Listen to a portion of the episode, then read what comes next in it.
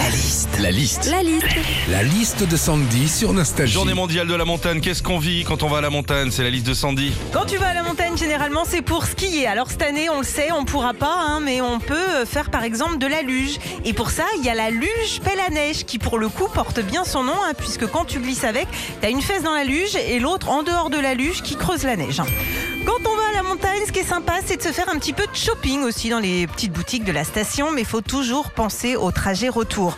Une bouteille de Génépi dans la valise, ça passe. Trois rebloches fermiers dans le Ouigo, moins sûr. Et justement, quand tu vas à la montagne, tous les repas sont à base de fromage. Le midi raclette, le soir fondu, le lendemain midi tartiflette. Et le soir, t'es invité à dîner chez des potes, t'arrives dans l'appart. À l'odeur, tu dis euh, quoi Encore une tartiflette? Ah non, ça c'est euh, les chaussettes à Roger qui sèchent sur le radiateur. Radiateur, pardon. À quoi ça sert un radateur Un radateur.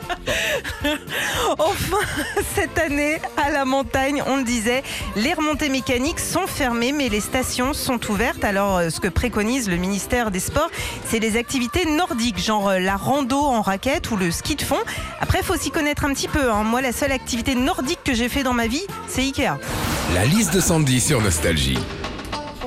Et tu t'es pété l'épaule. En plus. Retrouvez Philippe et Sandy, 6h-9h sur Nostalgie.